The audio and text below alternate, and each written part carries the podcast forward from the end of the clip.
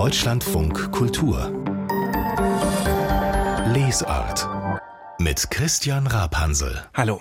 Und heute ist das Studio voll. Ich habe nämlich großartige Kolleginnen und einen großartigen Kollegen eingeladen. Maike Albert, Miriam C., Florian Felix Wey. Hallo, ich grüße euch. Hallo. Hallo. Hallo. Habt ihr alle Fangen geübt? Ja, ich habe mich angestrengt. Ich habe pausenlos geübt seit der letzten Sendung. Wenn Sie jetzt gerade ein bisschen irritiert sind, warum man in einem Magazin fangen muss, dazu kommen wir gleich noch. Das liegt nämlich daran, dass wir gar nicht so genau wissen, was wir jetzt hier machen. Auch das kennen Sie, wenn Sie uns hier öfter mal zuhören. Wir machen mal wieder eine Lesart-Team-Überraschungssendung. Das heißt, ich habe eben diese netten, großartigen Kolleginnen und Kollegen hier eingeladen. Jede und jeder von uns hat so das Buch dabei, das wir gerade selber lesen und von dem wir denken, Mensch, das müssen die anderen auch unbedingt lesen. Das müssen wir unbedingt der Republik kundtun. Aber wir wissen nicht was. Ich weiß nicht, welche Bücher ihr dabei habt. Ihr wisst nicht, welches Buch ich dabei habe. Und ähm, naja, ich wollte nur sicher sein, dass wir keine Doppelung haben. Deshalb habt ihr mir alle vorher die Initialen eurer Autoren verraten. Und es ist gut gegangen. Wir haben keine Doppelung. Das ist so ziemlich das Einzige, was wir wissen. Wir wissen noch nicht mal, in welcher Reihenfolge wir dran sind. Und da kommen wir jetzt zum Fangen, weil ich habe auch diesmal wieder Papierkügelchen gebastelt. Hauptsache geräuschvoll. Ja, da ziemlich genau. Da stehen äh, Zahlen drin und Ups, ich oh, werfe ja, mal ja, ja, herum. Und hat Maike genutzt. hat gefangen, Miriam hat gefangen, Florian nicht. ha! Welche Zahlen habt ihr? Ich bin der Erste. Florian Felix Wey, du das bist passt, der Erste. weil meins passt entweder als erstes oder letztes. Insofern Großartig. ist es genau richtig. Hm. Jetzt bin ich gespannt. Okay, ich wer hab, ist die Nummer zwei? Ich habe die zwei. Mein Miriam Buch C. passt aber auch immer. Ist die Nummer zwei? mein Buch passt pausenlos, das ist die drei. Hm. Maike Albert ist die Nummer drei und ich habe tatsächlich die vier gezogen. Ähm, ich habe euch aber jetzt noch gar nicht so richtig vorgestellt. Ne? Ich fange mal so Alphabet rückwärts an. Miriam C., du bist hier Literaturfachfrau im Team. Ich habe ein lustiges Detail über dich gelesen. In einem oh Porträt, das mal im Börsenblatt über dich erschienen ist. Und zwar, dass du als Kind in der Stadtbücherei komplett alle, wirklich alle vorhandenen Pferdebücher gelesen hast. Ja, absolut. Ich war ein großes Pferdemädchen und es gab ein extra Regal für Pferdebücher. Wahrscheinlich gibt es das immer noch in der Stadtbücherei Schwarzenbeek, die ich leer gelesen habe. Aber als allererstes muss ich sagen, glaube ich, die Pferdebücher. Ja, das war bei uns auf dem Dorf eine große okay. Sache, die Ponys. Rückwärts im Alphabet der zweite, Florian Felix Keine Pferdebücher. Keine Pferdebücher. Ich kenne dich als, naja, als Literaturkritiker, ich kenne dich hier als auch Sachbuchkritiker, ich kenne dich selber als Buchautor. Was ist dein kleines schmutziges Jugendgeheimnis? Was hast du gelesen?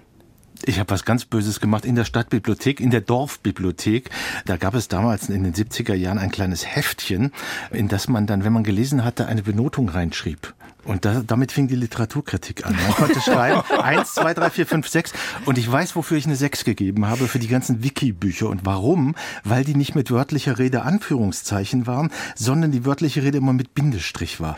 Das hat mich so nachhaltig verärgert, dass ich den Wiki-Büchern eine sechs gegeben habe. Der kleine Florian, ein früher Literaturkritiker. Maike Albert, ich kenne dich als Moderatorin im Büchermarkt im Deutschlandfunk. Ich kenne dich als preisgekrönte Literaturkritikerin. Auch selbst als Autorin gerne literarische Sachbücher so rund um Italien. Erzähl uns du doch mal dein schmutziges kleines Jugendliteraturgeheimnis. Ich war auch immer in der Stadtbücherei Braunschweig und habe ebenfalls das Pferderegal leer gelesen. oh. Da teilen wir etwas und wir haben uns sogar, das ist jetzt kein schmutziges Jugendgeheimnis, gegenseitig Arbeiten geschrieben, also Tests über die De Details. Vielleicht deutet das schon auf die Literaturkritik hin, was Trensen anging, die äh, Sattel, die Ausstattung, die verschiedenen Körperteile des Pferdes. Sowas haben wir uns gegenseitig abgefragt. Meine Güte, was sind wir hier für komische Nerds gewesen schon als Kinder? ähm, ich weiß, meine Mutter ist irgendwann in die Stadtbücherei gegangen und hat denen gebeten, sie mögen mir doch vielleicht nicht wirklich noch komplett alle restlichen Hanni und Nanni ausleihen, weil sie Ach. fand, ich sollte mal was Besseres lesen. Aber gut, wir sind jetzt alle erwachsen. Wir interessieren uns jetzt auch ein bisschen breiter ich für Literatur. Ich habe die Dolly-Bücher übrigens gelesen, muss ich sagen. Die auch von, von Enid Blyton. Ja, ähm, jetzt so als Erwachsener interessiere ich mich äh, hier beruflich vor allem für Sachbücher, so alles, was irgendwie gesellschaftspolitisch relevant sind. Deswegen kennen Sie mich hier als Sachbuchredakteur im Deutschlandfunk Kultur und als Moderator in der Lesart. Aber wie gesagt, wir sind jetzt erwachsen und ich bin gespannt, was ihr uns gleich alles mitgebracht habt. Florian Flixwey, du fängst gleich an. Was hast du uns denn mitgebracht? Es ist nicht abgesprochen, das muss ich wirklich sagen. Unser ganzes Geplänkel über unsere Leseerlebnisse in früher Jugend führt sozusagen unmittelbar zu meinem Tipp hin. Wenn es ein Geräusch gäbe, mhm. das mit diesem Buch verbunden ist, dann würde es lauten Schliff, Schliff, Schliff. Aha. Ich frage euch gleich, äh, was mhm. damit wohl gemeint sein kann. Es geht um, Zitat, Eigenschaft erkennbarer Zeichen und leserlich angeordneter Zeichenfolgen, die es ermöglichen, die Information zweifelsfrei zu verstehen. Das ist die DIN-Norm für Lesbarkeit. Wow. So, und jetzt denken wir, oh, wie furchtbar. Aber das Buch, aus dem ich das raus habe, heißt Die Wunderkammer des Lesens und ist eine Anthologie in einem Verlag, der seinerseits ganz wundersam heißt, nämlich Verlag Das kulturelle Gedächtnis. Ah. Und das ah. Einzige, was mich an diesem Buch ein bisschen stört, ist, dass es per se selbst ein bisschen unleserlich ist. Warum? Weil es nicht schwarz auf weiß gedruckt ist, sondern in der Farbe des Pullovers von Miriam C., die das jetzt sagen kann, was das ist. Lila. In lila auf gelb. Oh, also nicht alle ist, Seiten ist schon ein hoher Gelb. Kontrast. Aber das ist die, äh, habe ich mich belehren lassen, die subtraktive Komplementärfarbe. Ja. Und da können wir jetzt anfangen zu assoziieren, warum die da lila genommen haben, Bischofsfarbe, Frauenbewegungsfarbe, äh, keine Ahnung. Das ist ein wenig sonderbar, aber in dem Buch ist sehr viel sonderbar. Okay, das ist die Farbe ist der Schliff, Demut. Schliff, Schliff, Schliff, Schliff, Farbe der Demut, sagst du, Mike? Ja, es ja. ist die Farbe der Demut. Ah, das auch. Ja, das passt. Also es wird diese beiden Fakte, äh, Gelb und äh, Leder, werden nicht erklärt in dem Buch. Okay. Schliff, Schliff, Schliff, Schliff, Schliff, Schliff ist der onomatopoetische Laut, den Comiczeichner fürs Umblättern von Seiten in Büchern verwenden. Ah. Das ist eines der vielen seltsamen, unseriösen Details aus diesem Buch. Aber es geht halt auch um wirklich, also um die ganze Kulturgeschichte des Lesens in Originalauszügen, unter anderem eben sehr groß drin, ein langer Aufsatz von John Ruskin. Das ist ein berühmter Ästhet und Sozialreformer des 19. Jahrhunderts, Englischer, der uns sagt, wie man zu lesen hat oder was man davon hat. Da steht ein wunderbarer Satz drin. Wenn der Verfasser des Buches nicht klüger ist als Sie selbst, dann brauchen Sie es nicht zu lesen. Ist er es aber, so wird er in vielen Beziehungen anders denken als Sie. Ja, man weiß es aber leider immer erst danach. Ne? Ja. wenn, wenn du sagst, so eine, so eine, also quasi Menschheitsgeschichte des Lesens, wenn ich das richtig verstehe, wo fängt das denn an? Bei Gilgamesh? Oder was? Es fängt, äh, nein, es fängt bei Plinius an. In der Antike, der sagt, wenn er laut vorliest, griechische und römische Reden, dann tut er das nicht nur, um die Stimme zu schulen, sondern es würde auch die Verdauung fördern.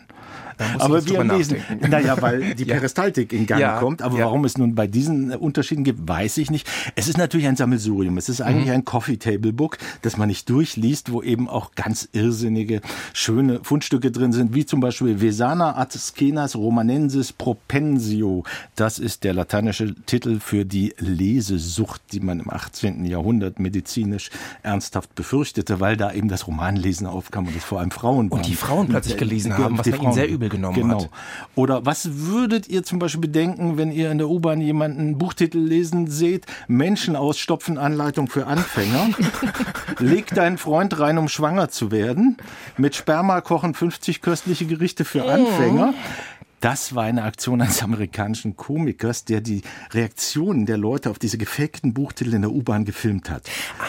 In vielerlei Hinsicht ist es eine Mischung, muss man sagen, aus Kulturtrash und sehr ernsthaften und guten äh, Aufsätzen zum Lesen und äh, sozusagen auch zur Immersion und was passiert beim Lesen. Sehr schön, zum Beispiel den kannte ich gar nicht, Mark Jakic, das ist ein amerikanischer Lyrikblogger, der hat ein, eine Anleitung geschrieben, wie man Gedichte lesen soll, wenn man, wenn mhm. man es eben nicht kann. Und der sagt, sagt dann zum Beispiel, wenn du einem Gedicht begegnest, dann versuch seine Bedingungen zu akzeptieren, anstatt deine Bedingungen durchzusetzen. Also man soll sich nicht identifizieren, das geht mhm. schief, mhm. sondern das wäre so die alte romantische Lesart für, für romantische Landschaftsgedichte oder sowas, äh, sondern man soll sich wirklich darauf einlassen, dass da passiert was ganz anderes und dann kannst du tatsächlich davon profitieren. Das ist eigentlich auch ein guter literaturkritischer Grundsatz, ne? Nicht identifizieren, sondern sich auf die Bedingungen eines Gedichts oder eines Textes einzulassen. Ja, aber fällt nicht unbedingt leicht, oder? Ich glaube Überhaupt auch, nicht. das ja. ist andersrum. Ich glaube auch, dass es sozusagen in der Verkaufsargumentation andersrum funktioniert. Ja. Ne? Das ist ja das äh, große Stichwort Immersion. Ja, wir tauchen in diese Romanwelten ein und wie in die äh, 27-teiligen Netflix-Serien und sowas. Das ist das, was der Markt ja momentan eigentlich verspricht. Ja, wir sind ja in einer sehr gefühligen Gegenwart. Ja. ja, ja. Ähm, wenn du sagst, das hat so was Sammelsuriumsartiges, hat das trotzdem auch eine gewisse Systematik, was denn da reinkommt, was nicht, oder hat das ist es so willkürlich, was ja auch das Schöne sein kann? Ich glaube, es ist schon die Streusalbüchse. Thomas Böhm, muss man sagen, ist ein Mann des Betriebs. Der hat, glaube ich, mal das Kölner Literaturhaus geleitet. Das ist der Herausgeber, oder? Der Herausgeber. Ja. Mhm. Man muss auch ein bisschen auf den Verlag gucken. Das ist ja was ganz Seltsames. Verlag des Kulturelle Gedächtnis ist eine nicht kommerzielle Einrichtung. Ein Verlag, der keinen Gewinn machen will. Der Geschäftsführer, mhm. heißt es auf der Webseite, kriegt nur ein Praktikantengehalt. Alle anderen arbeiten umsonst. Man kann sich da beteiligen mit stillen Einlagen, mit äh, Aktivitäten. Unter anderem steht da zum Beispiel als Förderer der Schauspieler Ulrich Nöthen dabei. Mhm. Und die haben, wenn man das junge Programm, die haben nicht viele Titel bisher anschaut, eben mehrere Wunderkammern schon rausgebracht. Das ist ein Prinzip. Und eben auch wirklich Ausgrabungen aus früheren Jahrhunderten. Und sie sagen, und das ist ja, würde ich sofort unterschreiben, in unserer Flut von Informationen geht eben das, wo wir etwas lernen können aus alten und veralteten Perspektiven, völlig unter. Und das wollen sie befördern. Kannst du zur Gestaltung noch was sagen? Du hast gesagt, auf gelbem äh, Papier. Nee, nicht wirklich. Es ist weiß, es ist, also, also die lila, äh, die, die, die, Schrift ist durchgehend lila, das ja. ist schon irritierend. Gelb ist wie so ein Textmarker, ganz oft so. gestalterisch, so ein Sonnengelb, ganz Zum grell. Betonen. Zum Betonen, aber, aber auch äh, grafisch eingesetzt. Manchmal gibt es auch ganz gelbe Seiten, dann ist es sozusagen umgekehrt. Es ist ein bisschen marktschreierisch. Also das erschließt sich mir als optischen Menschen nicht unbedingt Und, und, und diese Farben sind das einzige grafische Element oder arbeitet es auch mit, mit nein, nein, auch, Zeichnungen auch, äh, und Abbildungen? Na, auch, sind und, Zeichnungen und so. Und was man aus Büchern so kennt, aus alten Büchern, ne, diese schönen grafischen Versalien oder sowas. Es ist wirklich auch die Buchkultur über 500 Jahre einmal aufgespannt. Es gibt ein sehr hübsches Detail, dann gibt es nämlich Lesende in der bildenden Kunst. Und da kriegt man aber nur die Titel genannt, man muss selber surfen. Die sind nicht abgebildet als äh, Dings. Und ich nehme an, dass das schlichtweg Kostengründe hat. Wenn man diese Titel mal über Google Bildersuche surft, sieht man, dass man die fast fast alle kennt, weil die alle Buchcover sind. Wie also ist es denn, es macht es auch denjenigen Lust, die wenig lesen. Das ist ja angesichts der PISA-Studie fast eine Mission. Ja, aber ist das ist, glaube ich, eben der performative Widerspruch. Wenn man das Lesen befördern will, sollte man ja nicht schon allein aus Zeitgründen sowas Überflüssiges empfehlen. Das ist ja was für, eher für Kenner und mhm. für Leute, die so Konnoisseure sind und äh, nicht so ein Sammelsurium. Also das wäre sozusagen aber der Einwurf von der Hochkultur, denn es geht ja ums Lesen in ganzer Breite inklusive Comics, Schliff, Schliff, Schliff. Schliff, schliff, schliff. Florian Felix Wey, dein absolut großartig klingendes momentanes Lieblingsbuch. Sag uns nochmal, wie heißt es, wo ist es erschienen? Thomas das? Böhme ist der Herausgeber. Es heißt Die Wunderkammer des Lesens und erschien im Verlag Das kulturelle Gedächtnis. 320 Seiten, 28 Euro. Florian Felix Wey. Und jetzt die Nummer zwei, Miriam C. Was hast du uns mitgebracht? Was liest du gerade? Ich habe eine österreichische Autorin mitgebracht, die lange Zeit, muss man sagen, so ein bisschen altmodisch galt. Es geht nämlich bei ihr sehr oft um Hausfrauen. Hausfrauen in der Nachkriegszeit, die auf dem Land leben, ziemlich unglücklich sind mit untreuen Ehemännern. Und das Leben der Autorin selber, das Leben von Marlene Haushofer, mhm. das war recht ähnlich zu diesen Figuren. Sie lebte auch so auf dem Land, war eine Zeit lang unglücklich verheiratet mit einem wohl sehr langweiligen Zahnarzt und schaffte es eben nur sehr selten nach Wien, also zu der Literaturszene ihres Landes, wo dann eben zur gleichen Zeit so glamouröse Figuren wie Ingeborg Bachmann unterwegs waren, also eine Zeitgenossin von Marlene Haushofer. Und ja, gegen die ist natürlich die schreibende Hausfrau, wie sie sich selber genannt hat, Marlene Haushofer, von der ist sie total in den Schatten mhm. gestellt worden. Und seit ein paar Jahren gibt es jetzt aber so eine richtige Wiederentdeckungswelle von Marlene Haushofer. Und ich finde, die geht besonders von ihrer Literatur aus. Das ist eher selten, muss ich sagen. Und zeigt aber nochmal, finde ich, was für ein Klassikerpotenzial auch in ihren Büchern steckt. Also absolut. Kannst ja. du das noch kurz erklären? Was meinst du, es ist eher selten, dass so ein Revival von der Literatur ausgeht? Na, manchmal stützt sich das vor allem auf so spektakuläre biografische Details mhm. und äh, jetzt Neues wird die rauskommt. Geschichte ausgegraben, ja. Ja. genau. Und hier ihr schweres Schicksal oder so. Aber ich habe das Gefühl, da geht es wirklich oft eben um, oder geht es wirklich um die Romane, um ihre Erzählung. Okay, ihr bekanntester mhm. Roman ist also die Wand, die Wand. Ne, ja, genau, äh, mit dieser einsamen Überlebenden in den Bergen. Und das wird eben, das ist eigentlich auch schon ein gutes Beispiel dafür. Ne? Das wird, wurde auf die atomare Katastrophe bezogen, es wurde auf die Corona-Pandemie, auf die Klimakatastrophe bezogen, also wurde feministisch gelesen, ja, ja, also wahnsinnig viele ähm, Deutungen, die sich da ergeben. Also diese unsichtbare Wand, die mitten in der Landschaft steht und sie kommt einfach nicht wieder raus. Ja. Ganz genau. Und äh, jetzt gibt es aber eben neben der Wand noch äh, viele andere Bücher von Marlene Haushofer zu entdecken. Der Klassen Verlag hat gerade eine Werkausgabe herausgebracht rausgebracht. Das ist die mhm. erste Werkausgabe von Marlene Haushofer.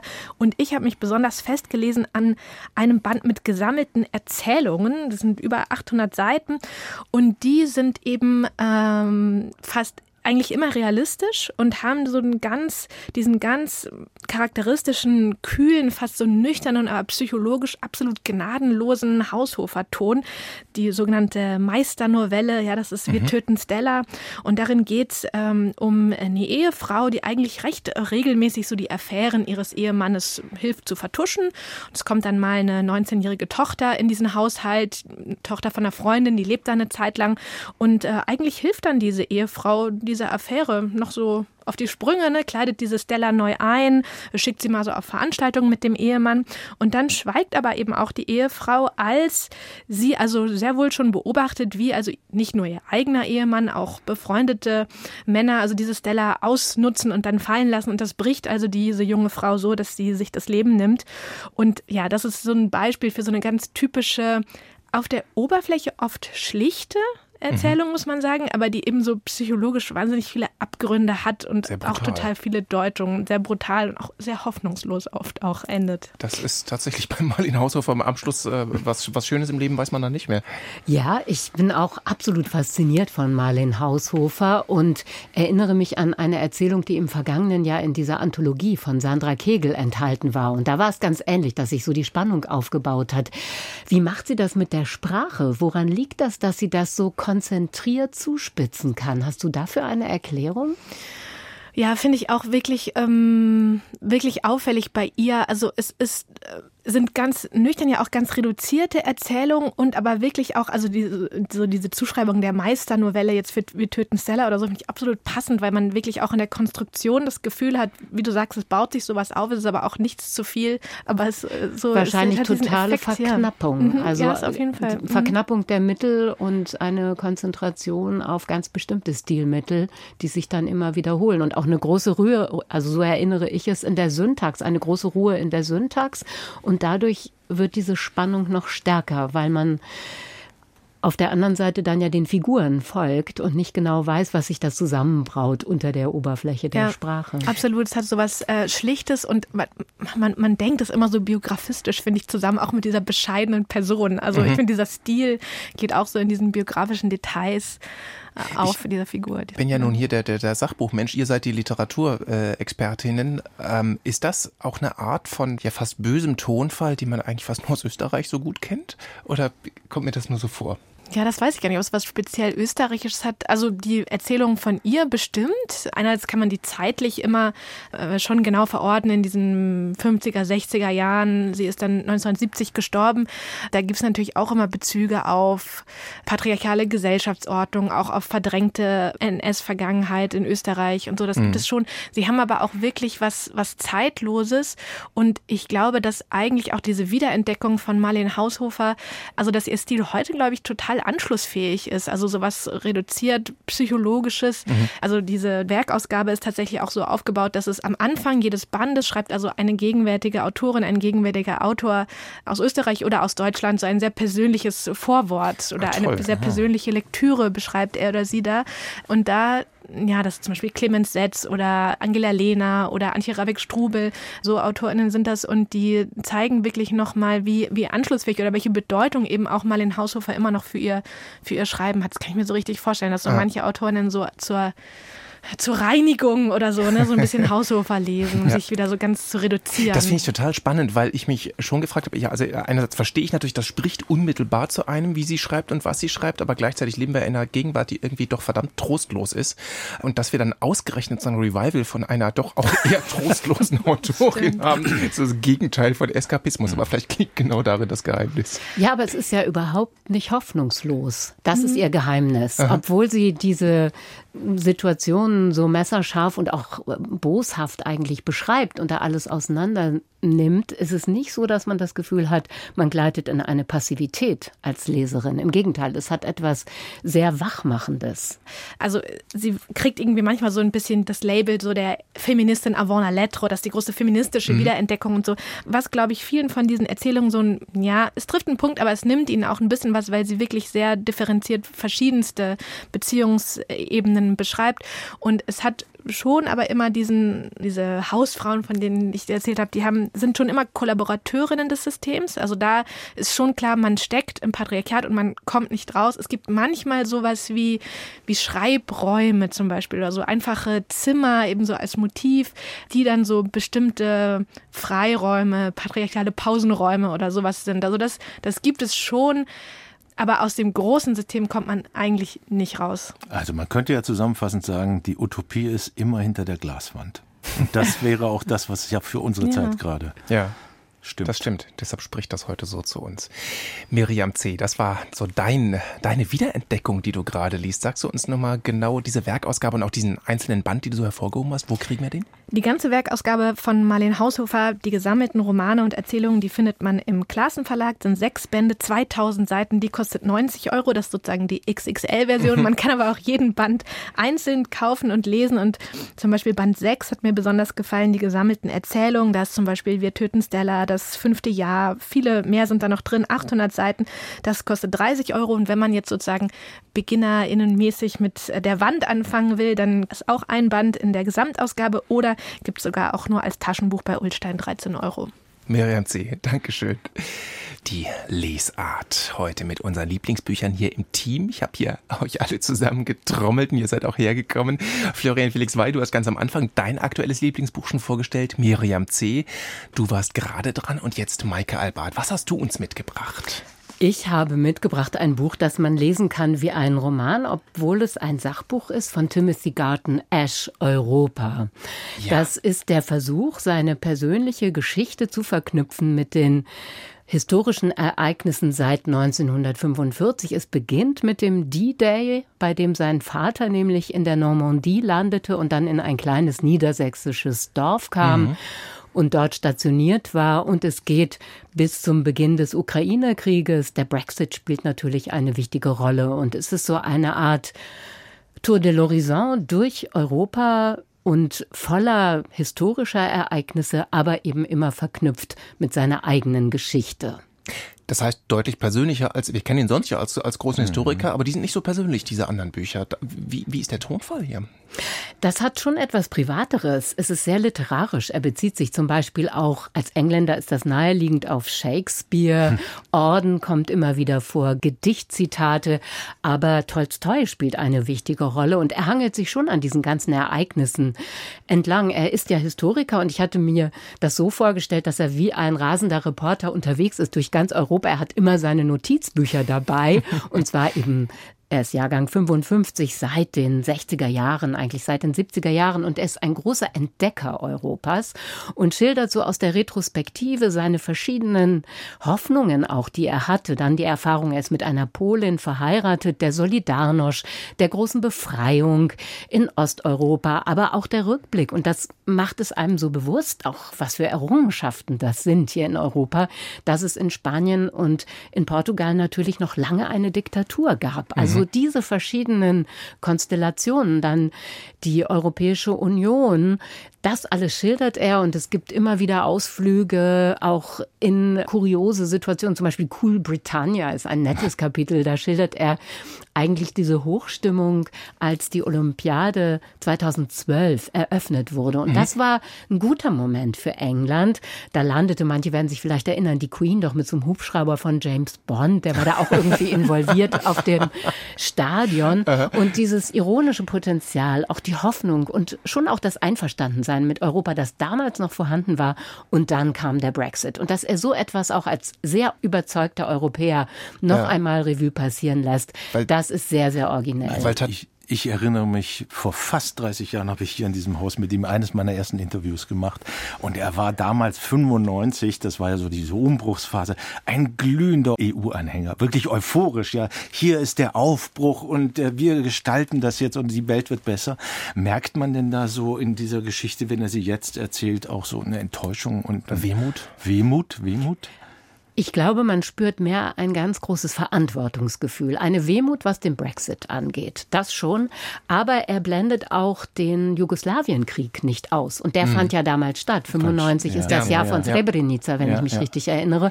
Und auch das kommt vor. Er spricht von seiner eigenen Hybris, dass er auch diese politischen Bewegungen überschätzt hat und gehofft hat, dass sich auch Osteuropa weiter, weiter immer demokratisiert und dass er das genauso wie andere Kollegen falsch eingeschätzt hat er sagt auch sehr selbstkritisch, man würde die historischen Ereignisse, bei denen man dabei gewesen sei, immer überbewerten. Ja, also die hält stimmt, man für wichtiger.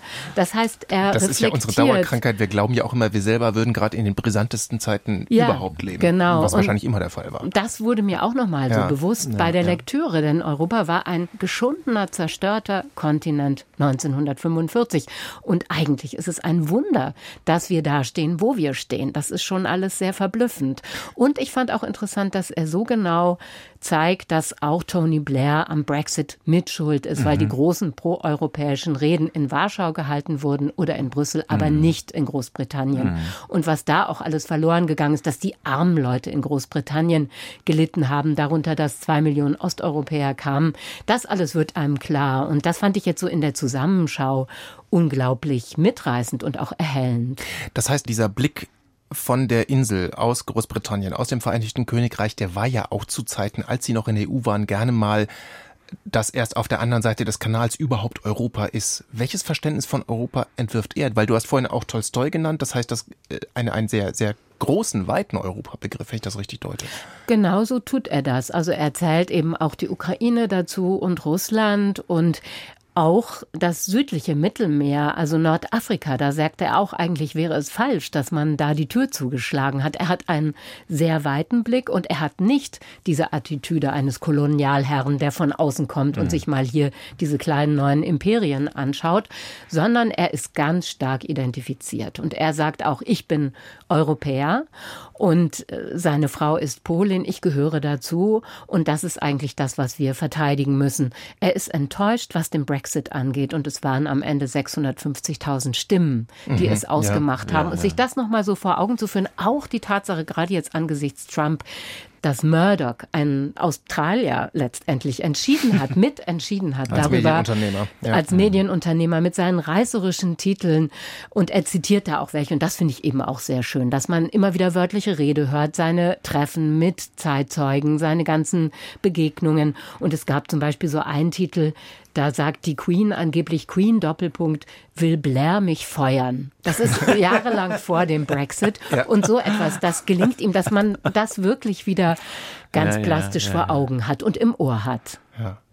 Weißt du, wann er diese Texte geschrieben hat oder wann es entstanden ist? Wahrscheinlich vor dem Krieg in der Ukraine. Nein, der kommt auch vor. Okay. Es ist während der Pandemie entstanden. Da hatte er Zeit und hat offenkundig aufgeräumt und nochmal ja. wieder seine ganzen Notizbücher zum Teil auch als Schüler geführt, äh, aufgefunden äh, und hat das dann zu einem neuen, ähm, ja, Europaroman, könnte man fast sagen, zusammengefügt. Gemacht. Weil ich habe mich ganz ähnlich wie Miriam gefragt nach dem Entstehungszeitpunkt, denn also was du jetzt alles beschreibst, das ist insgesamt eine sehr positive Aufbruchsgeschichte trotz Brexit, würde ich jetzt mal sagen.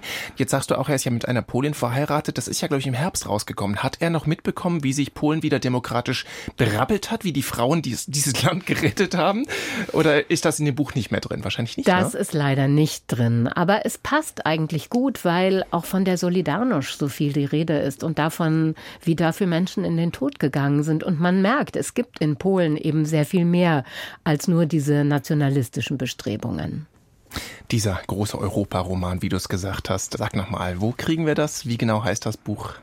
Es heißt Europa, eine persönliche Geschichte von Timothy Garton Ash, erschienen bei Hansa. Es ist ein sehr dickes Buch, aber man kann da wirklich so durchbrettern wie durch einen Roman von 448 Seiten und der Preis sind 34 Euro, was ich relativ günstig finde für so ein dickes Buch. Maike Alward mit ihrem aktuellen Lieblingsbuch hier in der Lesart, unser Sachbuchmagazin. Und ich übernehme jetzt von Christian Rapansel, der das bisher, bisher moderiert hat. Aber jetzt ist er ja in der Rolle anders gefragt, nämlich als der letzte von unserer Auslosung Nummer 4 in der Reihe des aktuellen Lieblingstitels zum Jahresende. Was hast du mitgebracht, Christian? Ich habe eine Biografie mitgebracht mitgebracht, von der ich denke, dass man sehr gut mit ihr ins Jahr 2024 starten kann. Das ist eine Biografie voller merkwürdiger und irritierender Tagebucheinträge und Briefwechsel. Das ist so ein Sound von Weltschmerz, so eine Mischung aus grandioser Selbstverkleinerung und dabei irgendwie ein gehöriger Größenwahn. Ich zitiere mal ganz kurz eine Stelle zum Beispiel. Mir geht es nicht gut. Mit dem Kraftaufwand, den ich brauche, um mich am Leben und bei Besinnung zu halten, hätte ich Pyramiden aufbauen können. Selbstüberschätzung. Ja, also solche Tagebucheinträge, in denen auch die eigene körperliche Jämmerlichkeit beklagt wird, da bin ich gespannt. Also er, er klagt darüber, wie jämmerlich er selber körperlich sei, obwohl er 1,80 Meter groß war, was vor 100 Jahren echt eine Menge war. Notizen, in denen dieser Schriftsteller positive Rezensionen über seine Werke als höchst unglaubwürdig bezeichnet und Totalverrisse als vernünftig. Das ist ein Schriftsteller, über den werden wir jetzt in diesem Jahr noch eine Menge Biografien und Bücher lesen, weil nämlich 2024 sich sein Todestag zum 100. Mal jährt. Oh. Maike, du nickst. Ist es George Orwell? Nein. Oscar Wilde? Nein, Franz Kafka. Nein. Ah. oh, ich glaube, das ist wirklich ein guter Start in dieses ja. Jahr, weil es werden eine Menge Bücher kommen. Ja, ähm, dieses hier Tat. ist aber nicht so schwergewichtig. Es ist nämlich eine Biografie von Nicolas Mahler. Zeichner, Cartoonist, oft bissiger Humor. Wir kennen diese, diese Cartoons, die so manchmal ins gehobene Blödeln hineindriften. Ja, und wie passt das zusammen? Das passt zusammen, weil Maler trotzdem keinen Kafka-Klamauk macht. Er nimmt ihn wirklich ernst. Er macht sich nicht lustig über dieses Leiden. Er macht keine Parodie über so ein ernsthaftes Werk sondern er arbeitet heraus, was bei Kafka alles schon wirklich saukomisches drinsteckt. Und das ist eben zum einen dieser Tonfall äh, und auch dieses Boshafte, wie Kafka gegen sich selbst schreibt, gegen das Leben, gegen den Vater, im Grunde wirklich gegen alles. Und Mahler hat jetzt also eine, ja, Graphic Novel geschrieben, Comic. Im Grunde ist es ein Text mit Cartoons. Also auf jeder Seite sehen wir immer so ne, als Text so eine knappe chronologische Erzählung, so die Schlüsselmomente des Schaffens und dazu eben Originalzitate und daneben immer so prägnante Zeichnungen. Und was ich, ich meine, wir kennen alle diese Cartoons von Maler. Was mir nie aufgefallen war, aber in der Sekunde plötzlich deutlich wird, die zeichnen so gleich. Also wir kennen ja auch von Kafka diese Zeichnungen, die ja gerne auch auf den Buchcovern drauf sind. Ich glaube, bei, bei S. Fischer ist bis heute auf dem Taschenbuch von der Prozess ist dieses Strichmännchen, was mhm. völlig zerstört ja, ja, am Schreibtisch sitzt diese Zeichnung taucht auch als Zitat natürlich hier drin auf. Das heißt, die haben einen ganz ähnlichen Stil. Diese hageren Strichmännchen, sehr, sehr ausdrucksstark, obwohl sie eigentlich gar keine Mimik haben. Oft nur so lose Figuren auf einem Blatt, mal einzelne Requisiten so mit dabei. Also sehr aufs, aufs äh, Wesentliche reduziert und das passt. Also diese schwarz-weißen Linien, fast keine Farben. Eigentlich nur Farben, wenn, wenn die Erzählungen von Kafka auftauchen. Die sind dann in Farben oder wahnsinnig raumgreifend flächig, immer wenn der Vater auftaucht.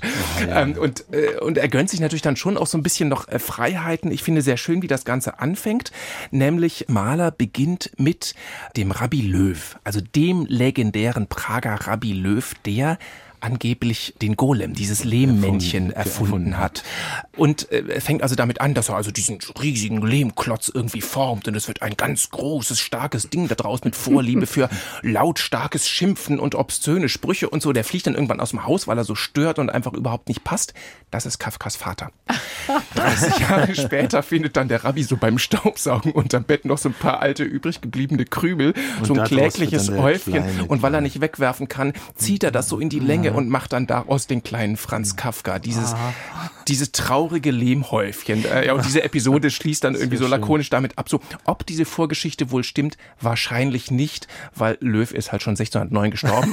also, das passt alles nicht so ganz. Aber dieses Bild für diese, dieses Vater-Sohn-Verhältnis, das, äh, das passt ganz großartig. Und das ich ist so der Stil. War im Frühjahr in Prag hm. und bin die ganzen Wohnungen abgelaufen von Kafka. Ja. Wie ist das denn mit der Stadt Prag? Kommt die vor, auch zeichnerisch? Die, die kommt die eigentlich Reine? nur in Kulissen vor, so mhm. ganz im Hintergrund. Dann sind da halt mal Häuser zu sehen, aus denen entweder der Vater herausschreit oder, oder dergleichen. Aber eigentlich nein, das ist wirklich ganz persönlich, es ist wahnsinnig reduziert, eben wirklich auf diesen bösen Humor von Kafka, auf seine Versuche, irgendwie ein glückliches Leben zu führen, also damit dann auch auf seine Verlobten, in Mehrzahl vor allem natürlich dann Felice Bauer, mit der er ja sehr, sehr lange verlobt war, dann immer mal wieder nicht und dann doch irgendwie wieder und reduziert auf sein Werk. Das heißt, einzelne Werke tauchen auch immer wieder auf und einfach so diese Art auf das Leben zu blicken. Und das ist Das hat aber auch wahnsinnig Komisches, also weil man wirklich erst bemerkt, wie witzig das alles Kafka ist. ist enorm Und dass, witzig. äh, dass er das offensichtlich witzig, ja auch ja, selber so ja. sah. Ja, also ja, irgendwie ja. Max Brod, sein guter Freund, wird einmal zitiert, dass Kafka beim Vorlesen aus der Prozess, also wir wissen, ne, dieser, dieser völlig unschuldig und ohne zu wissen, warum verhaftete Mensch, der am Schluss dann mit einem großen Fleischermesser durchbohrt wird, also eine furchtbare Geschichte. Aber er liest das Max Brod vor und kann stellenweise nicht weiterlesen, weil er selber so derartig lachen muss über diese Geschichte. Also offensichtlich doch sehr anders empfunden und aber auch ein Humor, dass Kafka mit Max Brod zum Beispiel, die haben eine Bestsellerreihe geplant, die wollten Reiseführer herausgeben. Die sollten heißen billig. Billig durch die Schweiz. Billig in Paris. Und dann immer nur so eine Empfehlung. Ein Hotel, das billigste. Ein, ein Fortbewegungsmittel, das billigste. Und das eben auch auf so einer Metaebene weiter, weil sie beide der Meinung waren, man kann eine Fremdsprache eigentlich eh nicht vollständig lernen. Deswegen schon von vornherein mit falschen Übersetzungen. Also wirklich alles.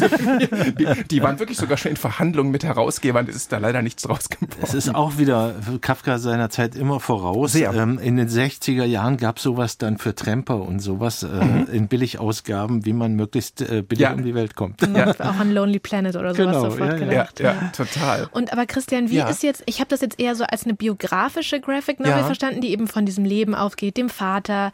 Wie sind da jetzt die Erzählungen von Kafka eingebunden? Die sind tatsächlich einfach immer an den Zeitpunkten, wenn er sie schreibt, dann tauchen die auf und das ist eben verknüpft, also wie er dann eben, nachdem es wieder beziehungstechnische Schwierigkeiten gab, dann eine Erzählung wie in einem Rausch nachts durchschreibt und wie er dann wiederum beispielsweise seiner Verlobten äh, schreibt, ja, die, er könne die Geschichte jetzt selber nicht deuten, während er Max Brot erzählt, dass das ganze Finale der Geschichte für ihn eigentlich das Sinnbild einer großen Ejakulation sei, was wiederum seiner Ver- Verlobten aber nicht erzählt. Das heißt, es ist wirklich einfach chronologisch da eingearbeitet und auch die Reaktionen darauf. Das heißt, die Rezensionen, die tauchen auf. Es taucht auch auf, dass es zum Beispiel für die Verwandlung, dass ein armer, äh, junger, lungenskranker Mann in Prag quasi so Fanfiction dazu geschrieben hat. Die Rückverwandlung oder die Umwandlung, ich weiß gar nicht, äh, irgendwie so ähnlich heißt das, wo dann also dann dieser, dieser totgeschlagene, von der eigenen Familie totgeschlagene Käfer auf dem Misthaufen liegt und dann irgendwie wieder Händchen bekommt und dann wieder aufsteht und gesund ist. Was halt dieser arme Fan, der eben in Wirklichkeit an seiner Lungenkrankheit starb, ähm, wie dann ja auch Kafka sehr furchtbar gestorben ist, nicht erlebt hat. Ist es ein guter Einstieg in das Ich finde es einen fantastischen Kafkas? Einstieg, weil wirklich, also, also das Ding hat nur 127 Seiten. Ne? Es ist wirklich sehr, sehr knapp, aber es taucht einfach alles Zentrale auf und das eben wirklich mit so einem leichten Blick, ohne sich eben lustig zu machen. Also es ist, man hat eben wirklich den Eindruck, er hat Kafkas eigenen Humor genommen und führt einen sowohl ins Leben als auch in das Werk ein. Das finde ich, ähm, finde ich wirklich ganz schön. Also um den Bogen zum Anfang der Sendung Ja. zu machen, Kafka kommt natürlich in meinem Buch auch vor. Und zwar mit Großartig, diesem ja. berühmten Zitat, ein Buch muss die Axt sein für das gefrorene Meer in uns. Aber da gibt's einen Vorspann von sieben Sätzen vorher und der ist Mhm. bei mir im Buch eben auch noch drin. Und dann wird das Plakative, das nämlich auch, Kafka wird gern plakativ gebraucht bei uns, ja. Und sowohl in deinem Buch als auch hier, man muss schon den Kontext auch ein bisschen kennen und dann wird Kafka eben auch ein bisschen ganz anders, als man ihn sonst kennt. Und, und, und hier eben wirklich sehr, sehr nahbar, weil halt die große Stärke Malers ist, dass er sich halt überhaupt nicht drüber erhebt, sondern diese Bitterkeit mit einer Liebe zeichnet in ganz wenigen Worten und Strichen, so dass man am Ende den Eindruck hat, dass Kafka wirklich seine Freude an diesem Buch gehabt hätte. Wie heißt es, das Buch? Es heißt Komplett Kafka von Nikolaus Mahler, 127 Seiten für 18 Euro bei Surkamp erschienen. Aber komplett Kafka ist schon ganz schön anmaßend. Ah, da sieht man die Ironie wieder. das waren also unsere Lieblingsbücher, die wir gerade selber lesen und die wir Ihnen ganz, ganz dringend ans Herz legen wollen. Wir haben über Kafka gesprochen, wir haben über Europa gesprochen, wir haben über Marlene Haushofer gesprochen und über das Bücherschreiben, Drucken und Lesen an sich. Hauptsächlich lesen. Hauptsächlich lesen. Das können wir jetzt alle tun. Florian Felix Wey, Miriam C., Maike Albart, ich danke euch sehr. Gerne. Sehr gerne. Und ich bin Christian Rapansel. Bald hören Sie uns schon wieder im neuen Jahr. Tschüss, machen Sie es gut. Mehr von der Lesart hören Sie auch in unserer App. Der DLF Audiothek. Jetzt kostenfrei herunterladen für Android und iOS.